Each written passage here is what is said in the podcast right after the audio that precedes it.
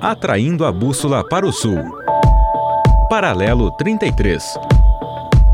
Um projeto do curso de Relações Internacionais.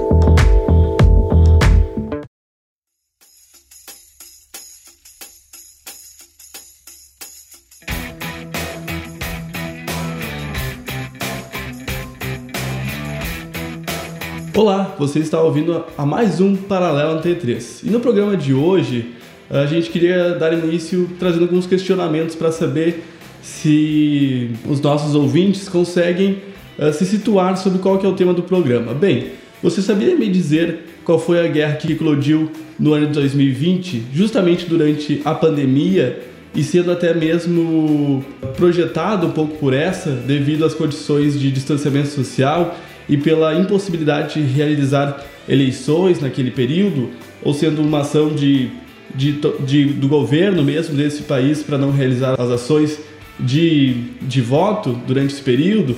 Uh, para especificar um pouco mais, uh, o país que nós vamos tratar hoje ele está localizado na África, uh, de maneira um pouco mais específica no chifre africano. Estou tentando facilitar aqui. para quem não souber ainda, no ano de 2019, o seu presidente ganhou o Prêmio Nobel da Paz e no ano seguinte, deu início a uma guerra muito sangrenta no interior do país. Bom, essas já são justificativas plausíveis para você que estiver nos escutando ouvir o nosso programa de hoje. Esse é um programa que a gente fez muito esforço para tentar ampliar um pouco o tema sobre a Etiópia. Eu sou Arthur Reis, aqui comigo hoje a gente está apenas com a companhia solo, eu e a Vitória, para gravar isso para a T3. Uh, Vi, por favor, se apresente e especifique um pouco mais sobre o que é o nosso tema de hoje. Olá pessoal, então eu sou graduanda de Relações Internacionais e membro do Paralelo 33 e hoje a gente vai abordar o conflito que desenrolou na Etiópia, mais especificamente na região ali do, do Tigré, ou Tigray, entre 2020 e 2022. Esse conflito ele foi motivado por embates políticos e a guerra ela terminou com um saldo de aproximadamente 600 mil mortos, sendo estimado que entre 200 e 300 mil pessoas morreram na linha de frente e entre 300 e 400 mil civis perderam suas vidas nas povoações. Isso significa que, em média, mil pessoas morreram por dia durante o conflito. Ou seja, esse é um dos conflitos mais sangrentos que a gente vai observar nesse século 21 e por isso precisamos falar sobre tal. E para quem não conhece, o Paralelo T3, o Paralelo T3 é um projeto de extensão do curso de Relações Internacionais da Universidade Federal de Santa Maria. Isso também é vinculado ao programa de pós-graduação em Relações Internacionais, o famoso PPGRI.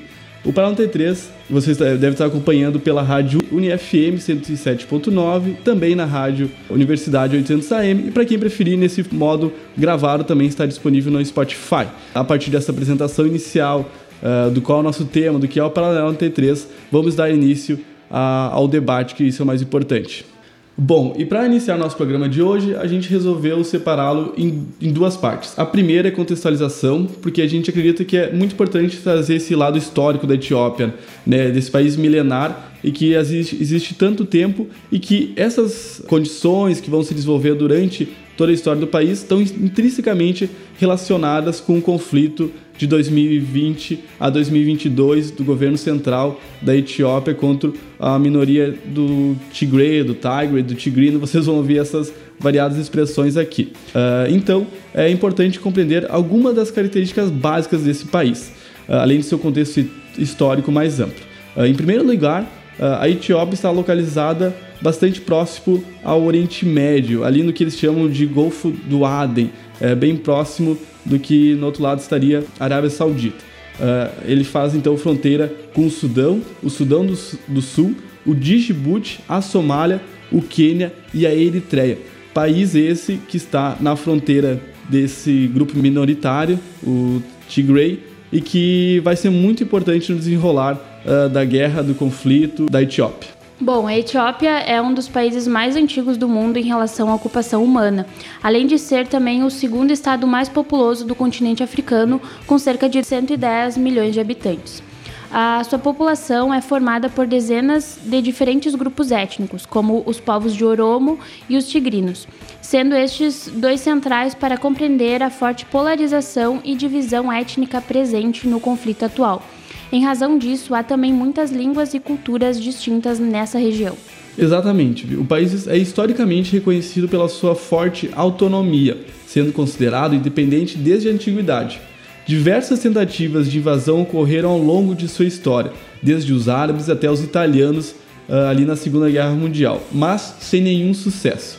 Ou seja, apesar de muitas diferenças étnicas e culturais, a Etiópia se manteve enquanto um estado muito forte. E também, Arthur, mesmo sendo um território que sempre esteve ali cercado né, de influências islâmicas ao seu redor, a cultura milenar da Etiópia tem uma forte relação com o cristianismo.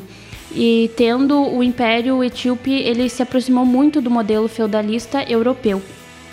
Exatamente, e nós podemos observar isso desde o século IV depois de Cristo, ah, no período em que a Igreja Ortodoxa Etíope foi institucionalizada e tornou-se assim um dos primeiros países a adotar o cristianismo como religião.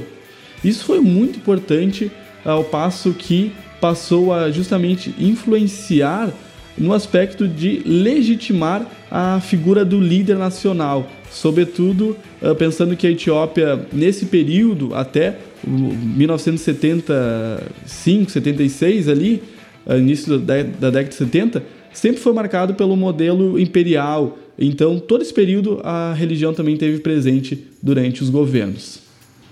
Bom, então até hoje, se a gente for pensar né, numa divisão dessa de influência das religiões, a gente tem o cristianismo como uma religião de cerca de 62% da população e o islamismo como uma segunda religião mais influente no país, com cerca de 34% da população etíope.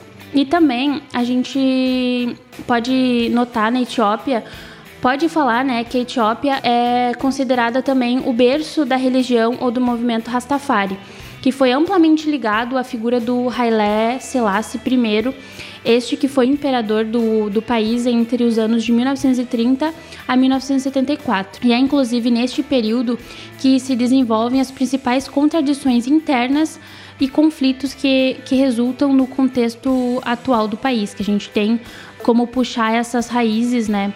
para analisar o conflito atual. Exatamente, Vi.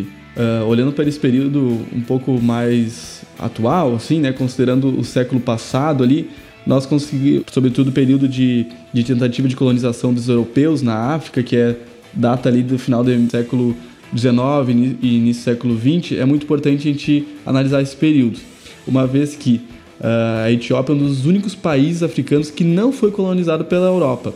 Mas a história do país também não é isenta de tentativas de dominação, como a italiana, uh, que desde o século XIX tenta invadir o território etíope sem sucesso, mas conseguiu o domínio sobre a vizinha Eritreia, né, o país vizinho da Etiópia. Nesse aspecto, em meio a essas corridas imperialistas que levaram às duas guerras mundiais, esse cenário de imposição colonial voltou à tona e a Itália conseguiu ocupar o território da Etiópia em 1975.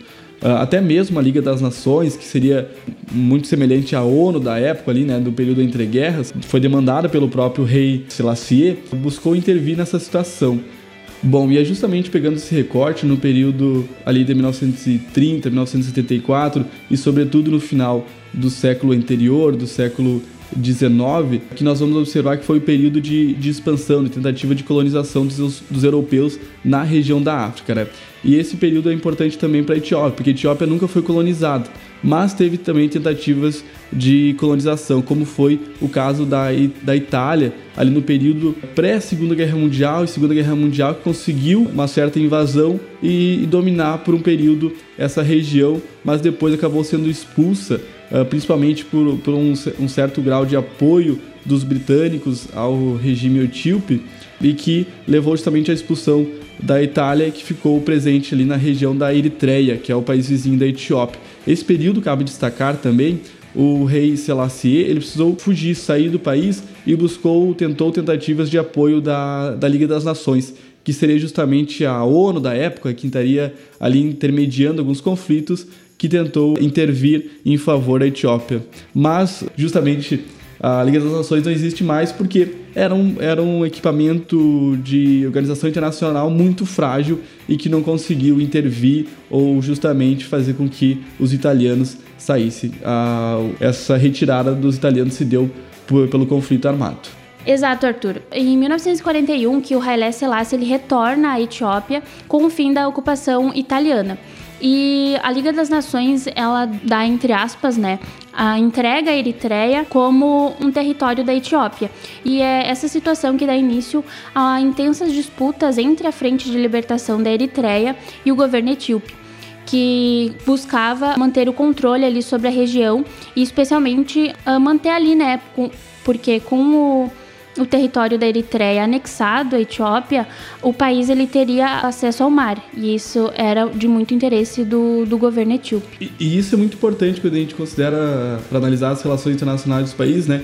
Que um país ele precisa ter a saída do mar, porque isso facilita enormemente sua questão de logística, tanto de exportação quanto importação de produtos. A partir do momento que não tem uma saída para o mar, tu fica totalmente dependente de outros países. Nesse caso, a Etiópia fica totalmente dependente ali da Eritreia ou até mesmo do Djibouti. Então, aqui a gente está falando isso da década de 40 e já tem, digamos, esse conflito, essa questão de mal relação, podemos dizer, entre a Etiópia e a Eritreia e que se vai se desenvolver ao longo do período subsequente até o período atual. Então, por isso que é importante ter esse lado histórico para contextualizar aqui. Porque, agora pegando ali um pouco melhor nos anos 70, é o período que vai ter uh, o colapso do governo imperial etíope, que é tanto em decorrência da guerra, desses conflitos, de enfraquecimento, de invasão e também conflito com a própria Eritreia, quanto de crises econômicas e sociais que ocorrem nesse período. E aqui tem um outro aspecto também que a gente tem que destacar. Esse período da década de 70, a Etiópia foi atingida por uma grande seca, né? Outros países da África ali também vão ser, assim como vai ter na década de 90. E por que, que a, a seca, de certa forma, o período sem chuva é tão marcante para esses países africanos? Porque a gente precisa considerar que aqui são países que a maioria da população ainda vive em zonas rurais. Não, não há o êxodo rural, né? Ainda hoje, a Etiópia, mais de 50% da população vive na zona rural. Por conta disso, ainda há muitas condições de subsistência da própria família produzir uh, algumas, uh, algumas da, sua, da sua comida. Então, uh, é uma condição diferente. Então, sempre que há uma questão de período de não chuva, como a gente vai ver que isso é mais recorrente na, na história da Etiópia, também causa um grande enfraquecimento do governo, porque afinal teria que ter grande capacidade para lidar com isso. E aqui então, justamente por essas condições, vai levar a queda do regime do Selassie. E esse cenário então favorece a tomada do poder pelos militares, que logo implementaram um regime ditatorial bastante violento. Tanto que o próprio imperador Haile Selassie é, uma, é um tema ainda discutido, mas tudo aponta ele foi morto nas mãos do, do novo governo, desse regime que foi implementado a partir da sua queda. Bom, então esse novo regime ele foi implementado por um golpe militar e que tinha como objetivo estabelecer um regime socialista que enfrentou fortes resistências populares e o cenário, né, ele ali na década de 80 ele se agravou muito com o aumento da repressão do governo e também uh, com uma crise econômica por todo o país, causando milhares de mortes. Então, e esse novo governo ele foi foi institucionalizado por um golpe militar e o qual ele tinha como objetivo estabelecer um regime socialista. Porém, ele teve muitas resistências populares internamente na Etiópia e que agravou muito, principalmente na década de 80, com a repressão do governo. E ainda mais a, situação da Etiópia ficou mais grave com a crise econômica que assolou todo o país, causando milhares de mortes. Bom, e é sobre esse cenário que a Vi está tá nos trazendo que justamente ali no final da década de 80, início da década de 90, que esse governo, né, o DERG, ele vai estar extremamente enfraquecido. E isso tudo, então, leva uma, uma certa virada de chave que a gente pode pensar na Etiópia.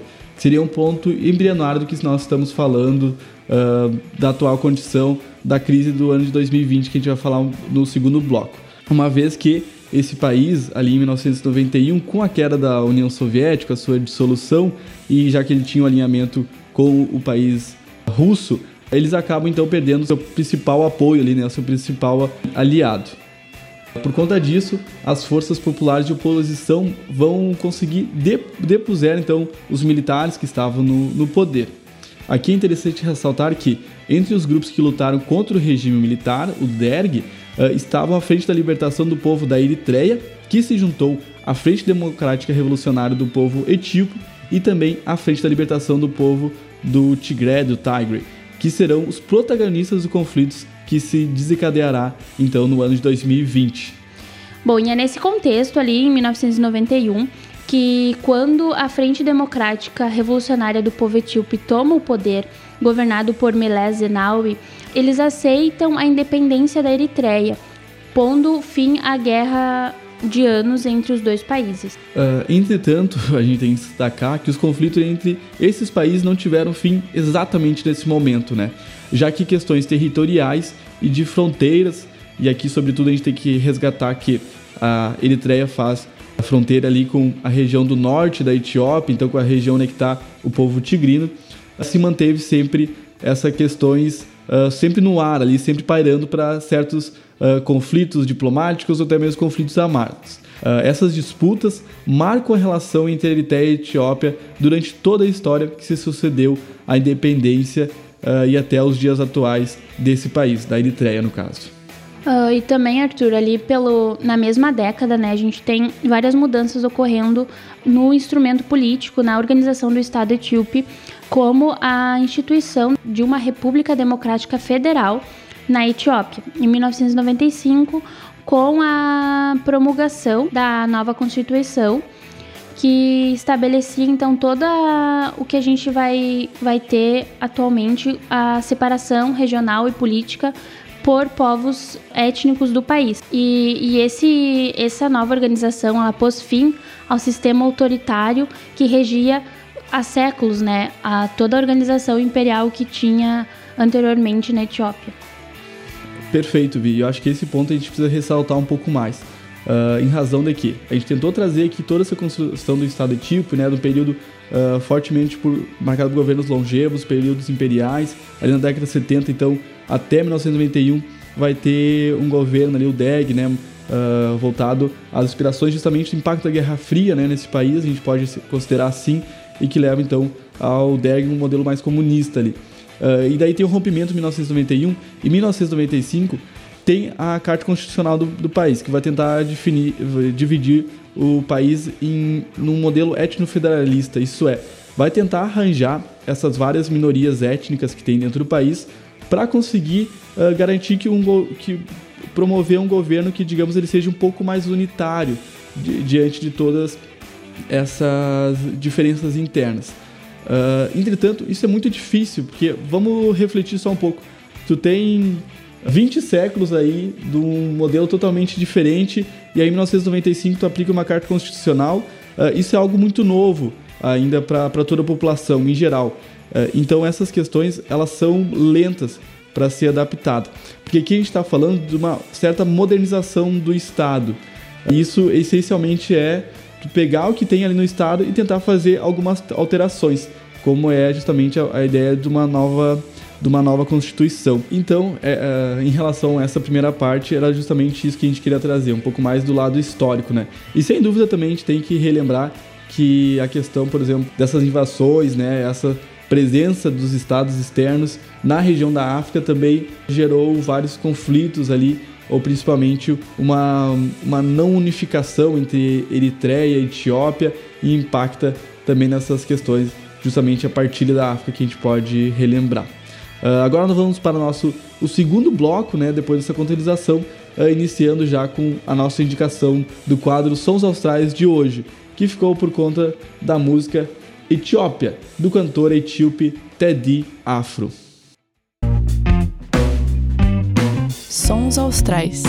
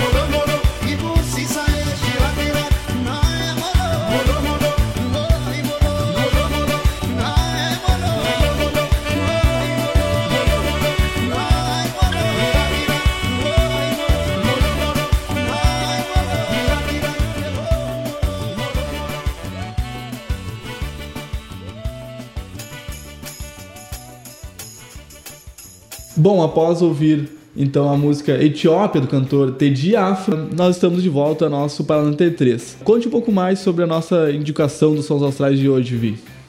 Bom, então a música Etiópia é de autoria de Teodros Kassahun Germano, um cantor e compositor etíope, melhor conhecido como Ted Afro. Ele nasceu em 1976, é considerado um dos artistas etíopes mais importantes da contemporaneidade e também ele tem um grande impacto cultural na música do país, visto que ele tem uma influência para muitos artistas mais novos uh, de uma geração que está crescendo, né? E no aspecto musical, então, o trabalho do Ted, no início ele foi muito baseado exclusivamente na fusão do reggae, mas gradualmente mudou para a música etíope empregando vocais tradicionais do som de Amhara. Bom, as suas músicas têm um forte cunho político que sempre ressalta o sentimento de dissidência política. A música uh, da canção Etiópia justamente marca o, o período em que o primeiro-ministro Abiy Ahmed passa a governar o país ali no ano de 2018. Essa música, portanto, captura essa nova euforia da nova geração que esperava por um período de, de progresso e de menos opressão internamente no país. Ela pode ser uma música entendida como uh, uma forma de boas-vindas do artista para o, o novo governo da Abiy Ahmed que depois, pouco mais para frente, a gente vai ver que justamente, apesar de ter ganho o prêmio Nobel no ano seguinte, 2019, vai ter um conflito étnico aqui que vai fazer a gente questionar muito essa decisão da ONU.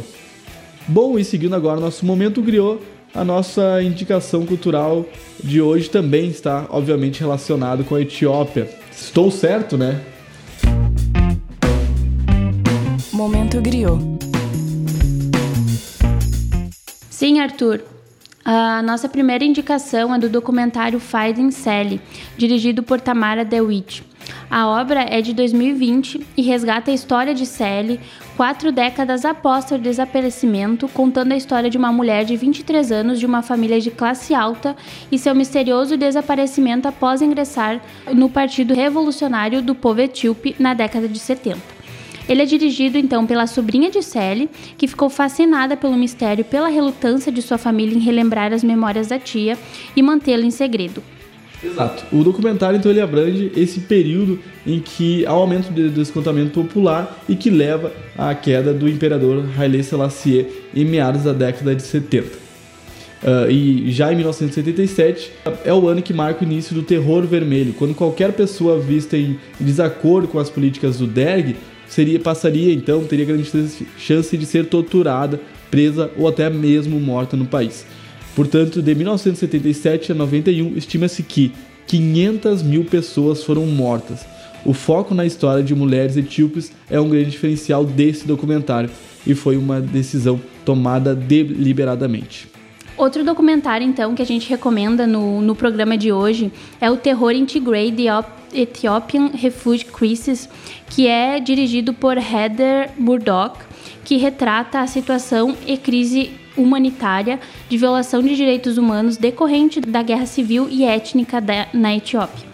Isso, esse documentário é tão relevante por conta que o seu diretor, o Murdoch, ele viajou para os campos de refugiados do Sudão, país vizinho da Etiópia, que justamente tem acolhido muitos refugiados do conflito etíope e que busca então relatar um pouco desses abusos de direitos humanos, atrocidades e grave escassez de alimentos que as pessoas passaram. O documentário ele ilustra, retrata a situação de famílias separadas, crianças pequenas que escaparam de bombardeios, mulheres grávidas caminhando pelas florestas da região e todos os tipos de pessoas que justamente se esquivaram do conflito. Bom, então Dado nossas indicações culturais, musicais de hoje, já trazido o lado histórico, agora nós vamos focar um pouco mais no período recente, atual da Etiópia, para a gente conseguir adentrar uh, na questão do conflito do país. E assim falar uh, especificamente em relação à guerra que se iniciou no país em 2020 entre o Estado Central e a região do Tigray, e como a gente já observou, tem uma grande presença do, do país eritreu nessa, nessa situação. Bom, então para a gente entender como se sucedeu né, o conflito etíope que eclodiu em novembro de 2020, o que a gente pode dizer ali que houve uma fracassada transição de poderes. porque desde o fim da, da Guerra Civil em 91, o governo etíope ele era controlado pela Frente Democrática Revolucionária do Povo Etíope e que esse ele era liderado então pela Frente Popular da Libertação do Tigré. Por quê? Para a gente entender melhor, o, a região ali da Etiópia ela é dividida em governos políticos, regionais políticos. E cada governo regional político é, de, é, representado por uma etnia. E essas etnias, elas têm a sua participação, né, ali no, no parlamento, na, toda, no regime estatal.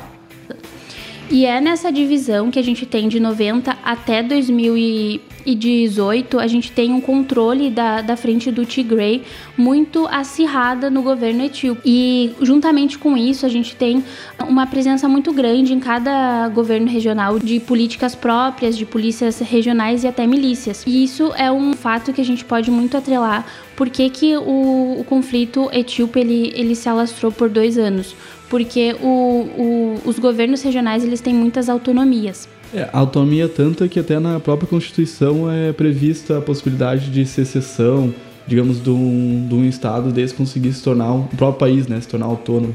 Exato, Arthur. E é por isso que a gente tem toda uma, uma questão da dinâmica interna, já que o Tigray, ele governou né, essa etnia que é minoritária em questão de número dentro da Etiópia, ela dominou, ela estava à frente do governo e, a, e passa a, a, a sair do governo em questões de representação com a eleição do Abiy Ahmed em 2018.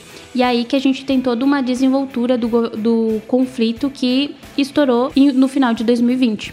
Ótima introdução, Vi. Uh, a partir desse momento que 2018 que vai ter um novo turning point, né? uma virada de chave na, no país. Porque até mesmo pegando a música que a gente citou antes, né, Etiópia ali, uh, havia uma expectativa que, bom, agora que o partido do, do Tigré não está mais à frente do país, pode haver mudanças, pode haver melhorias, havia essa expectativa de progresso. E uma das primeiras ações que o Abiy Ahmed vai tomar justamente é se a gente está sempre com conflitos, se a gente está sempre com gastos militares com a questão da Eritreia, eu preciso terminar esse conflito que uh, se desdobra desde a década de 90 e é muito caro para o meu governo. Então a primeira ação que ele vai buscar é de ter conversas, negociações com a Eritreia para cessar o seu conflito. E é o que ocorre. Tanto que em 2019, no ano seguinte, uh, ele vai acabar recebendo o Prêmio Nobel da Paz por essa ação, né? Por ceder ali, por não buscar mais invadir a Eritreia, por anexar a Eritreia e aí consegue justamente pacificar. Mas, no entanto, tem uma questão de fundo aqui que daí é muito, muito estranha. Porque a gente sempre precisa compreender que o Abiy Ahmed, então, nesse recorte, ele vai ser a primeira pessoa que não é da minoria do, do Tigré que vai presidir, que vai comandar o país desde 1990. Uh, ah, ele, vai, ele é, pertence à maioria né, a maioria étnica dos oromos. Então tem essa, essa dissonância, né? E aqui que a gente pode questionar se aquela questão do etnofederalismo, dessa nova constituição, consegue assegurar uh, essa proteção, garantia a todas as etnias. Porque justamente em 2020, o Tigray ele não, não, não aceita muito isso, né? Afinal, está acostumado com o poder.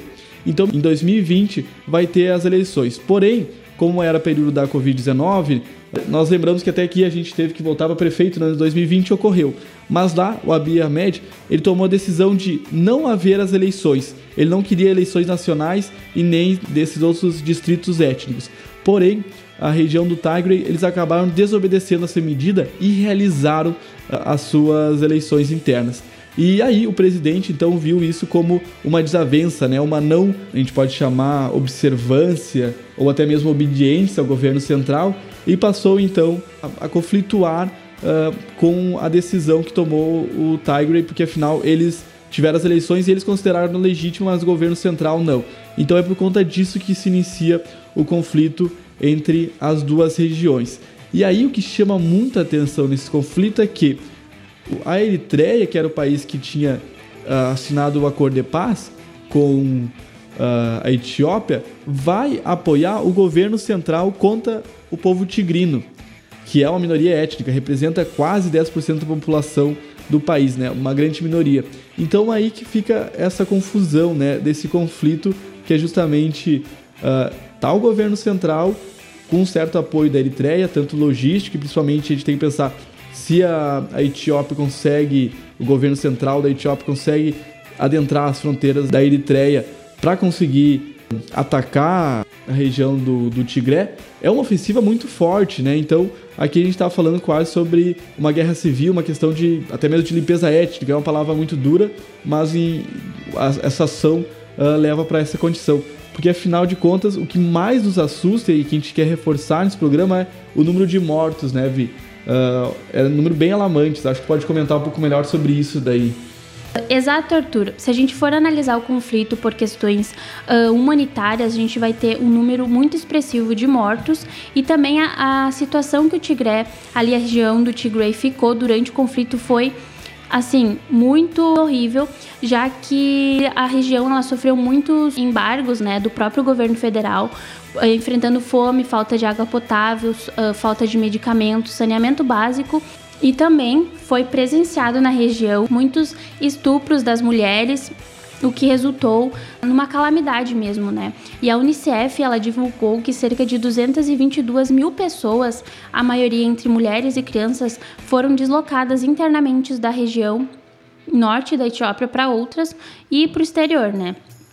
A própria manchete do El País, que traz como a guerra da Etiópia, a guerra esquecida da Etiópia, como a mais mortal do século XXI, já que já contém mais cerca de 600 mil mortes de civis, no, considerando que é uma região muito pequena né, e muito concentrada. E propriamente o diretor-geral da, da Unicef, ele, ele afirma que é, essa guerra, ela, esse conflito, ele foi muito mais mortal que o próprio conflito da Ucrânia. Também, conforme a notícia de O Globo, Uh, sobre um levantamento da ONU que houve mais de 500 estupros por soldados armados da Eritreia na região do Tigray, a gente, pode, a gente pôde ver ali que havia um embate entre o reconhecimento de que reconhecimento por parte do Abiy Ahmed de que a Eritreia teria enviado soldados e também um reconhecimento dos próprios eritreus. Mas com esse número alto de denúncias, as ONGs né, internacionais elas pressionaram o Abiy Ahmed para que ele fizesse alguma coisa e notici foi noticiado que não havia os soldados eritreus na região, mas mesmo assim, até o final do ano passado, muitos, uh, muitas pessoas do, do Tigray ainda afirmavam que havia tropas na região.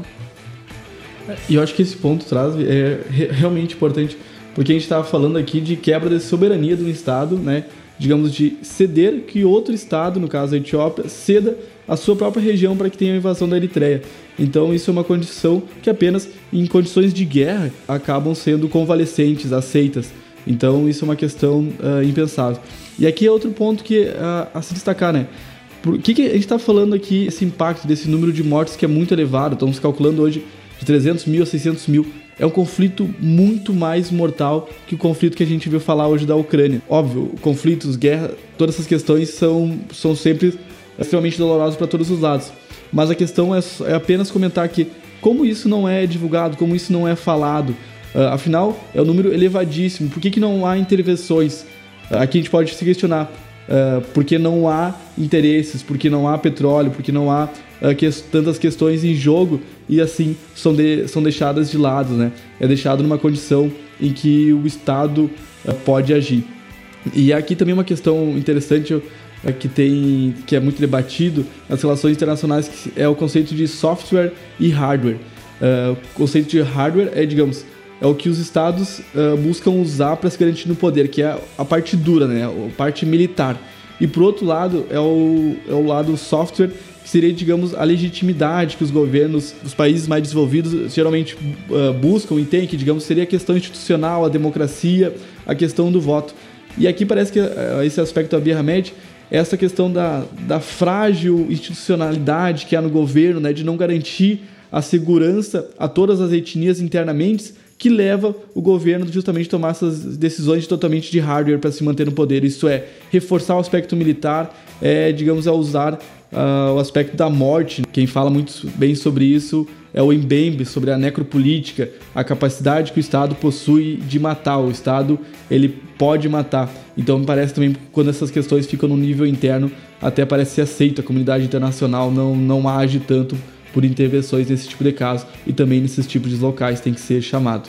Uh, exato, Arthur. E também a gente pode notar, aqui a gente não conseguiu trazer muitos aspectos históricos da Etiópia, porque é muito complexo toda a dinâmica interna do próprio país, uh, toda a questão do etnofederalismo e a, as jogadas de poder entre as etnias e também toda a questão de recursos naturais dentro, enfim, são inúmeras questões que estão ali em jogo, né, dentro da, da dinâmica interna do país. Isso também ela dificulta muito uh, um aparato de análise, né, de, de a gente ter uma solução. Ah, por que, que o, o agora o então primeiro-ministro, que era de uma outra etnia, ele resolveu praticamente uh, foi um, genocídio, né, contra outra do próprio país.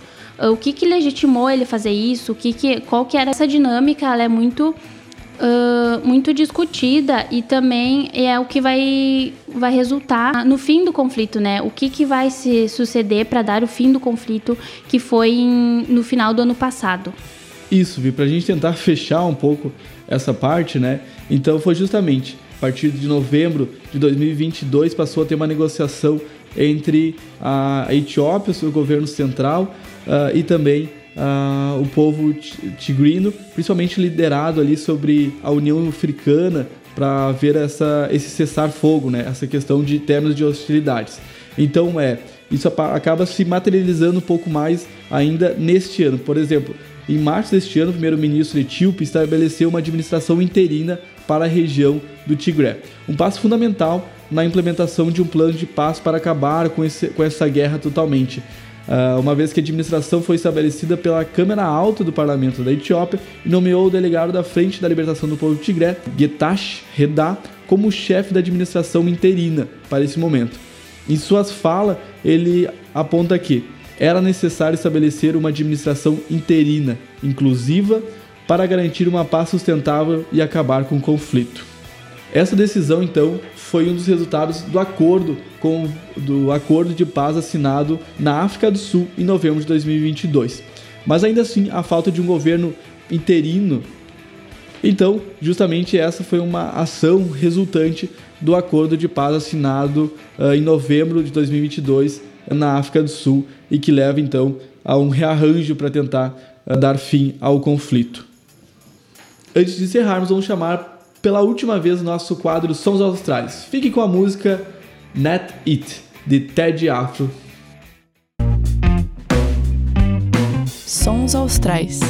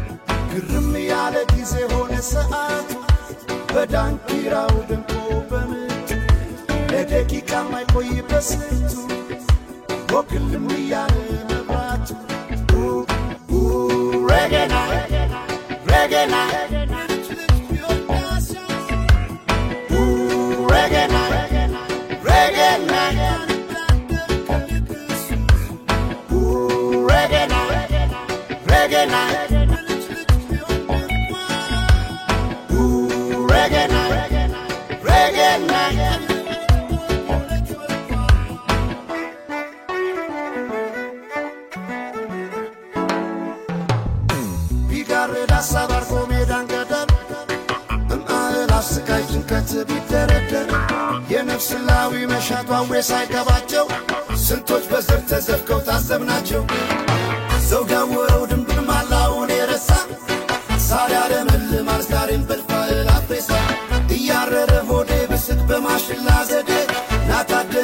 not the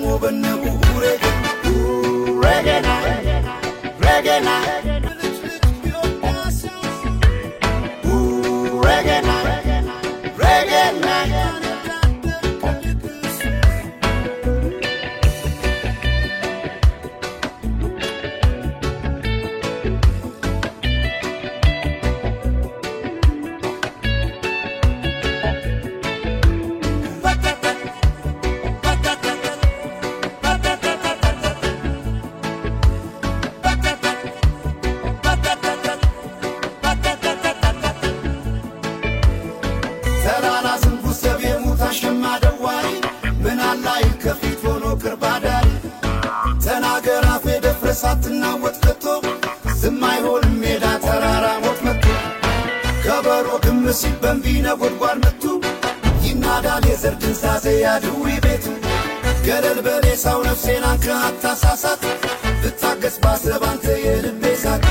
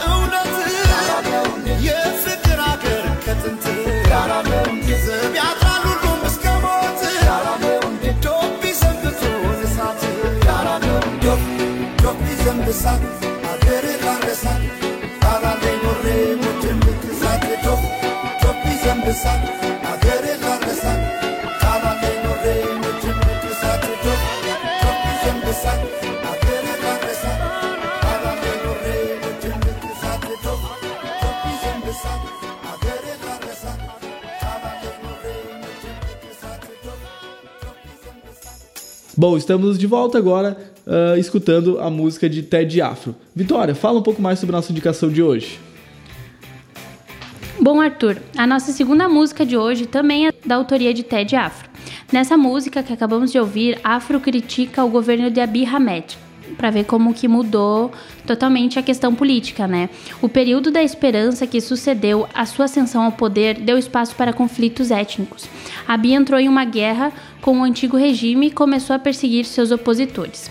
Em Natet, música lançada após o massacre de cerca de 600 Amharas no distrito de Gimbi, na Etiópia, Afro relata que perdeu a esperança e não pode mais ficar calado. Ele critica o, o, governo e suas políticas, em específico o plantio de árvores em meio ao caos em que o país se encontrava, o rampante, a rampante opressão e os horrores da guerra. O foco na campanha de plantio de árvores simboliza as ações paradoxais do governo Ahmed, do foco em projetos de luxo e embelezamento, enquanto ignora os tumultos do país e a violência desenfreada. Ele também toca nas temáticas das políticas étnicas, do ressentimento e raiva que vem crescendo na população. Ótimo, Vi. Acredito que as nossas duas indicações de hoje sintetizam bastante alguns pontos que a gente tentou trazer no nosso programa.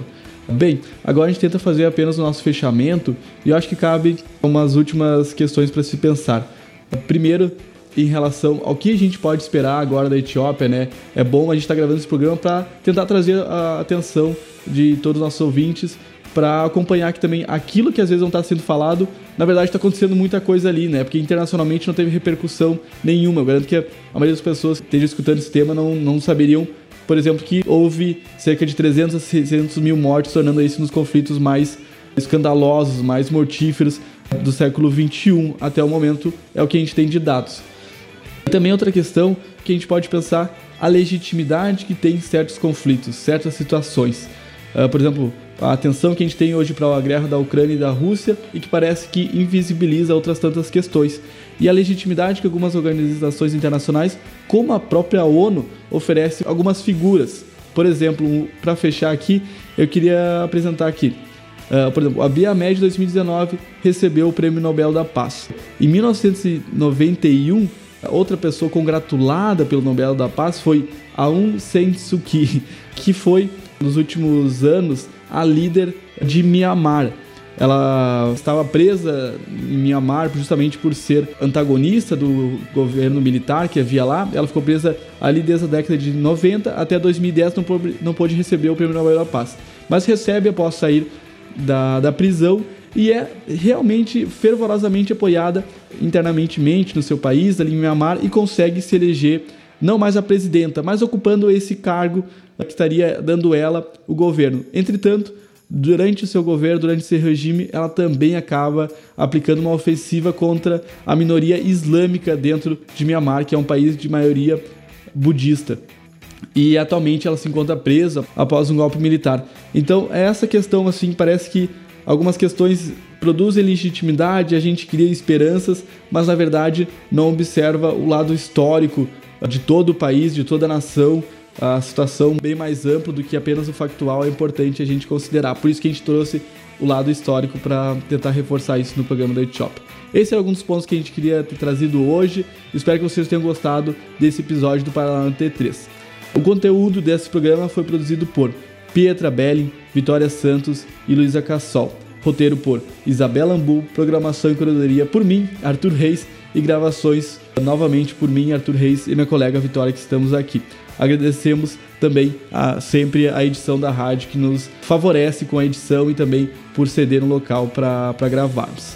Também esse episódio utilizou de fontes como CNN Brasil, BBC, É o País, G1, Human Rights Watch, Instituto Humanitas, Unicino, Al Jazeera, Projeto Colabora, O Globo, Brasil de Fato, Voice of America, a Dizabe e TRT Português. Bom, se quiser pedir alguma dessas indicações específicas, Vá lá, nos chama no nosso Instagram, que é paralelo33, tudo por escrito, por extenso, tanto no Instagram quanto no Spotify. Gostou do programa? Compartilhe e deixe sua avaliação no Spotify, isso nos ajuda. O Paralelo T3 também vai ao ar todas as quinta-feiras, às 13 horas, aqui na Rádio UniFM 107.9, com reprise na sexta-feira na Rádio Universidade 800 AM. Muito obrigado e até a próxima! Tchau, tchau, pessoal. Até a próxima. Atraindo a bússola para o sul. Paralelo 33. Um projeto do curso de Relações Internacionais.